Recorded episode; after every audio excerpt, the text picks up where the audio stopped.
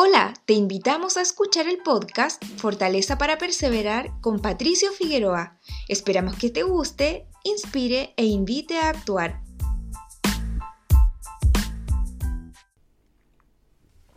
En 1 Corintios 15 del 20 al 21 dice, Pero ahora Cristo ha resucitado de entre los muertos y llegó a ser primicia de los que durmieron, porque por cuanto la muerte entró por un hombre, también por un hombre la resurrección de los muertos.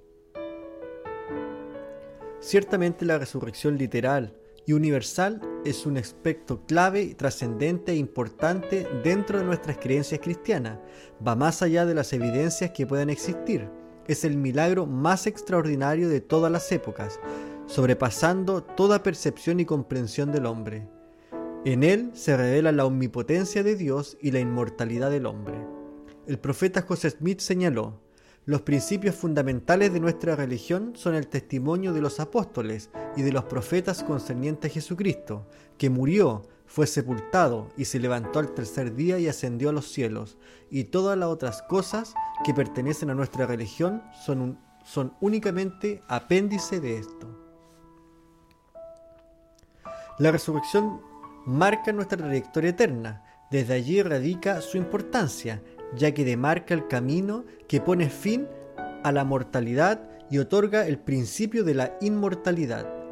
Del mismo modo, sabemos por la revelación moderna que si no se reúne nuestro espíritu con nuestro cuerpo en la resurrección, no lograremos tener una plenitud de gozo. A su vez, nos da la convicción de que la muerte no es el final de la vida, sino que solamente un paso necesario de transición hacia la inmortalidad. La resurrección no solo nos brinda esperanza, sino que también seguridad, fortaleza y perspectiva para enfrentar los desafíos propios de la vida como las deficiencias físicas, mentales y emocionales, ya que gracias a la resurrección sabemos que todas estas deficiencias son solo temporales, lo más importante es que la resurrección nos da la oportunidad de volver a estar nuevamente con los miembros de nuestra familia, donde esperaremos reunirnos nuevamente con ellos con júbilo en la otra vida. El escepticismo y la incredulidad del mundo no es solo un hecho actual. Hace más de dos mil años como en el presente, muchas personas erigen al tal al Dios no conocido, del cual poco o nada saben sobre él. Todo lo podemos encontrar en el libro de Hechos, capítulo 17, el cual narra el camino del apóstol Pablo hacia el aerópago, donde había visto espléndidas esculturas de dioses donde se reunían filósofos y sabios para analizar los misterios de la vida.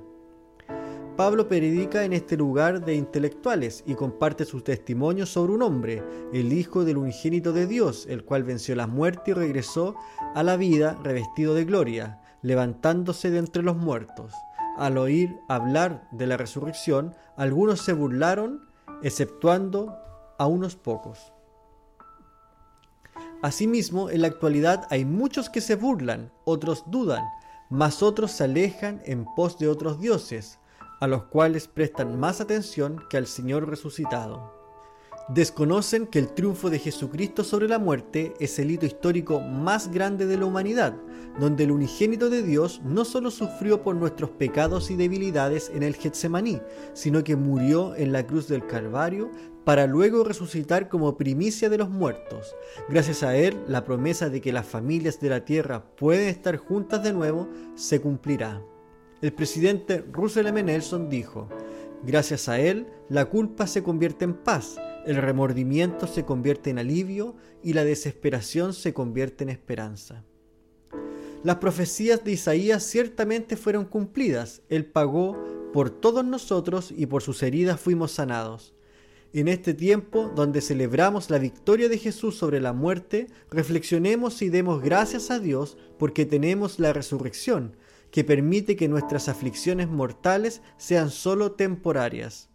Ruego que recordar el sacrificio del Salvador les llene de esperanza y fortaleza de seguir adelante, perseverando hasta el fin de sus días de probación. Gracias por ser parte de esta comunidad. Nos encantaría que pudieras compartirlo con tus amigos y conocidos. Puedes suscribirte, calificarnos y dejarnos un comentario en cualquier plataforma que nos estés escuchando. Si deseas escribirnos, lo puedes hacer a hola@soypatriciofigueroa.com. Gracias una vez más por ser parte de Fortaleza para Perseverar con Patricio Figueroa.